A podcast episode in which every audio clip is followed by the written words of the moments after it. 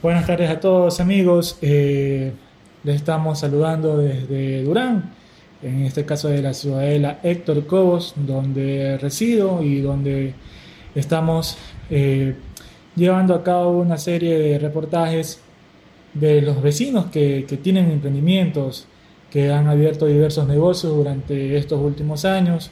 Eh, durante la realización del, del video reportaje conocimos el caso de la vecina Erika Méndez, justamente eh, que mantiene su tienda, y también del vecino Mateo Teófilo, que también mantiene su negocio de jugos. Y en este caso me encuentro con la vecina también, Marta Benítez, moradora, prácticamente fundadora de, esta, de esta ciudadela, desde los tiempos de la cooperativa del Arbolito. Así que, señora Marta, ¿cómo le va? Buenas tardes. Muy buenas tardes, joven. Como la vecina. Oiga, bueno, estamos hablando, como ya le había mencionado, sobre los emprendimientos y, y en este caso darle a conocer a todos quienes nos escuchan. La señora Marta Benítez tiene ya prácticamente poco más de 30 años viviendo aquí en el sector. Así es, 32 años. Entonces, usted durante todo este tiempo no ha, no ha trabajado, ¿a qué se ha dedicado? Yo la verdad que últimamente me he dedicado a la venta de, para ayudarme así, sacar adelante a mis hijos con la venta de heladitos, a veces empanadas, así, pero más, más con la venta de helado. Y mire que los helados han sido prácticamente la golosina, prácticamente golosina de todo lo, de todos en el tiempo que, que jugábamos pelota aquí en la, aquí en, en las calles. Prácticamente ese era el, era el premio en ese tiempo los vasitos de, de, 10 centavos. Estamos hablando ya hace, algún, hace algunos inviernos atrás. Pero bueno, señora, señora Marta, cuéntenos un poco cómo ha sido esa, esa experiencia acerca de, de los productos que usted siempre nos, nos, ha ofrecido, en este caso en particular, eh, y puntual, los helados. Bueno, la verdad que sí he tenido, he visto ganancia porque sí, sí he tenido venta, gracias a Dios.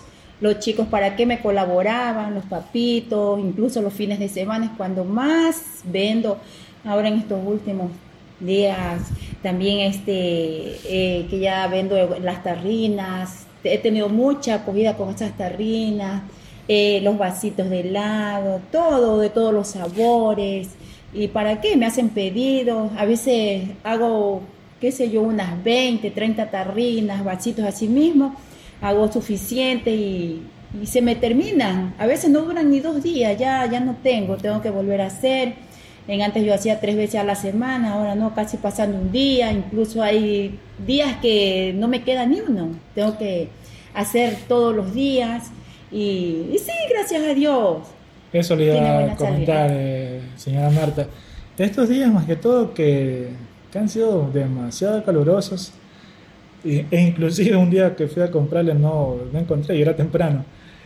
Estos días, ¿cómo, cómo, cómo ha sido? tuvo que haber sido una, una locura. Tiene que haber sido hasta, hasta estresante que le vayan a tocar la puerta y que ya se haya quedado sin productos. Usted, por ejemplo, en estos casos, ¿cómo, eh, dónde, dónde usted compra, dónde eh, de pronto en el mercado, por aquí en el sector mismo, en, en, las tiendas, dónde come usted las frutas, el tema de los sabores, para, digamos, tener más, más productos de inmediato?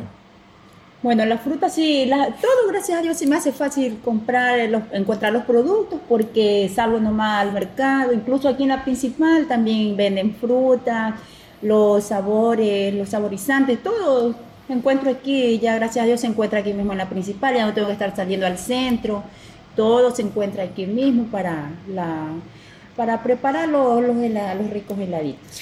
Y eso, por ejemplo, vecina, usted más o menos, ¿cuánto, ¿cuánto invierte cada vez que usted realiza? Bueno, cuando hago así suficiente, hasta 15 dólares, invierto para dos días.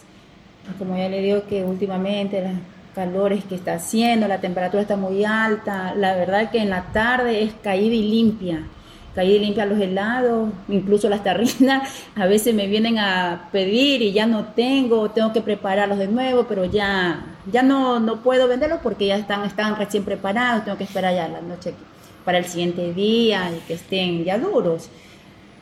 Para que nos escuchan y para que tengan una, una referencia de lo que indica la vecina, ¿no? La vecina vende helados tanto de vasito y de terrina. Las terrinas serán, qué sé yo, unos 250 gramos más o menos. Más o menos sí, como un cuarto de, lo, de, litro de helado. Y en realidad, quien compra, en realidad que se, se llena de helado. La verdad que ha sido un boom en este caso, porque prácticamente se puede encontrar helado de vasito cuando ya no se encuentra terrina. ¿Cómo, ¿Cómo, nació la idea de vender eh, las tarrinitas? ¿Cómo usted se fijó o, cómo así usted se decidió por vender eh, de esa manera el helado? Ya, yo inicié vendiendo bolitos. De ahí ya me pedían este vasitos, ya los heladitos en vaso. Y ya después últimamente se me ocurrió la idea también ya de vender también en tarrinas. Sí, porque incluso son muy, muy solicitadas las tarrinas, se terminan rápido. Y eso también, ve si usted en los tiempos, por ejemplo, su esposo trabaja en el, aquí nomás en el cementerio, en Jardines de Durán. Y de vez en cuando también veo que, que manda a su hijo con los helados para vender, eh, para vender ahí en el cementerio. Las tarrinas justamente. Y son, son prácticamente famosas en el, en el sector. En realidad que se complementan muy bien tanto los helados que usted vende con los jugos y también en este caso las salchipapas que venden en la, que venden en la esquina. O sea, casi que se complementan muy bien y son bastante solicitadas.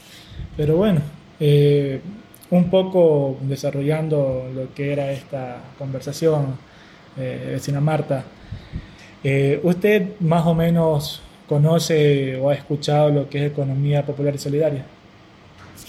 No. No, nunca he escuchado. No, no. Bueno, comentarle.